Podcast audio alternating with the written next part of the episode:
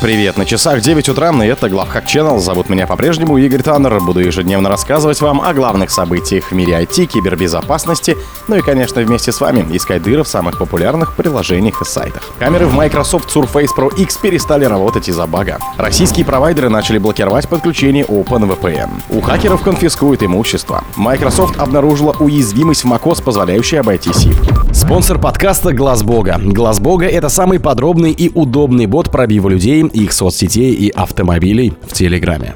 Разработчики Microsoft поделились временным исправлением для распространенной проблемы встроенной камеры в некоторых Windows-устройствах на базе ARM, включая Surface Pro X, перестали работать из-за проблемного драйвера. Проблемы начались прошлый вторник, когда многие пользователи стали сообщать, что их камеры внезапно перестали работать. При попытке использовать приложение пользователи видели ошибку. При этом в компании подчеркивают, что ошибка не влияет на камеры, подключенные через USB. В Microsoft говорят, что уже начали развертывание исправления, предназначенного для устранения проблемы, которая будет применяться автоматически и его нельзя запустить вручную. Однако на устройствах, где средства устранения неполадок отключены, пользователям придется самостоятельно выполнять эти шаги. Этот обходной путь поможет отключить некоторые функции камеры или снизить качество изображения, но он должен позволить камере работать до тех пор, пока производитель устройства не решит проблему с помощью обновленного драйвера, сообщили в Microsoft. В настоящее время компания сотрудничает с партнерами и производителями OEM-устройств, чтобы обеспечить исправление этого бага посредством обновления драйверов. Российские провайдеры начали блокировать подключение OpenVPN. Пользователи и эксперты заметили, что 30-31 мая 2023 года российские интернет-провайдеры по всей стране начали блокировать подключение по протоколу OpenVPN. Одни из первых проблему обнаружили специалисты Роскомсвободы, организации, призванной иностранным агентом в России, а также специалисты на форумах NTC Party. Сообщают, что блокировку подтверждают источники и в интернет-VPN-провайдерах, а также многочисленные пользователи в комментариях к записи. Известно, что в настоящее время проблема с подключением через OpenVPN наблюдается не у всех провайдеров, но сообщение о проблемах поступает от клиентов МТС, мобильный интернет Москва, домашний интернет Челябинск, Билайн, это домашний мобильный интернет в Москве, Казани, Краснодаре, Новосибирске, Мегафон, Мир Телеком, Йота, Теле2, Тат-Телеком, Wi-Fi, Дом.ру и так далее. Согласно данным одних из пользователей, блокировка происходит только при подключении к серверам за пределами РФ, тогда как другие говорят, что фильтрации подтверждены и подключение к серверам внутри страны.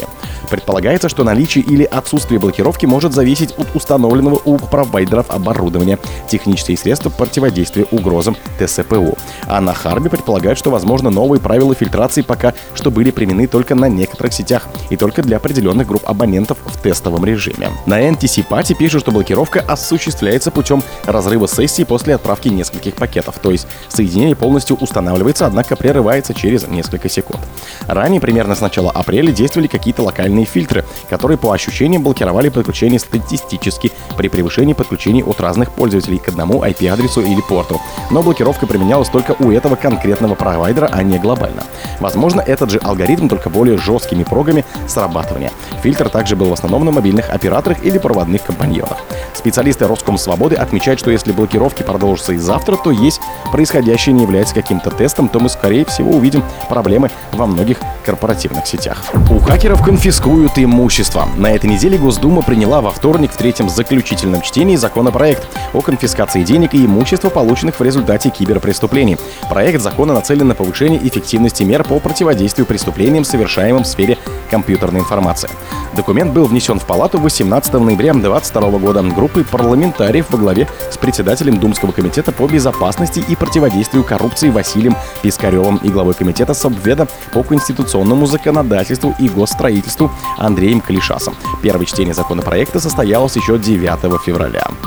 Изменения будут внесены в статьи 104.1 Уголовного кодекса РФ конфискации имущества, которое теперь будет дополнено положением о конфискации денег, ценностей и иного имущества, полученных при совершении преступлений по статьям 273 «Создание, использование и распространение вредоносных программ». 274 статья – это нарушение правил эксплуатации средств хранения, обработки или передачи компьютерной информации, а также 274.1 – неправомерное воздействие на критическую информационную инфраструктуру РФ. Кроме того, конфискации вводится по статье 272 УК РФ неправомерный доступ к компьютерной информации, если преступление повлекло крупный ущерб или совершено из корыстной заинтересованности совершенной группой лиц. По предварительному сговору организованной группой либо лицом с использованием своего служебного положения, а также если преступление повлекло тяжкие последствия или создало угрозу их наступления. В пояснительной записке к документу сообщается, что количество совершаемых в России компьютерных преступлений ежегодно растет. Согласно статистическим данным МВД России, в 2021 году совершено 6354 преступления в сфере компьютерной информации, что на 62,5% больше, чем за аналогичный период прошлого года. В 2020 году почти 3000 преступлений. Microsoft обнаружила уязвимость в macOS, позволяющую обойти SIP.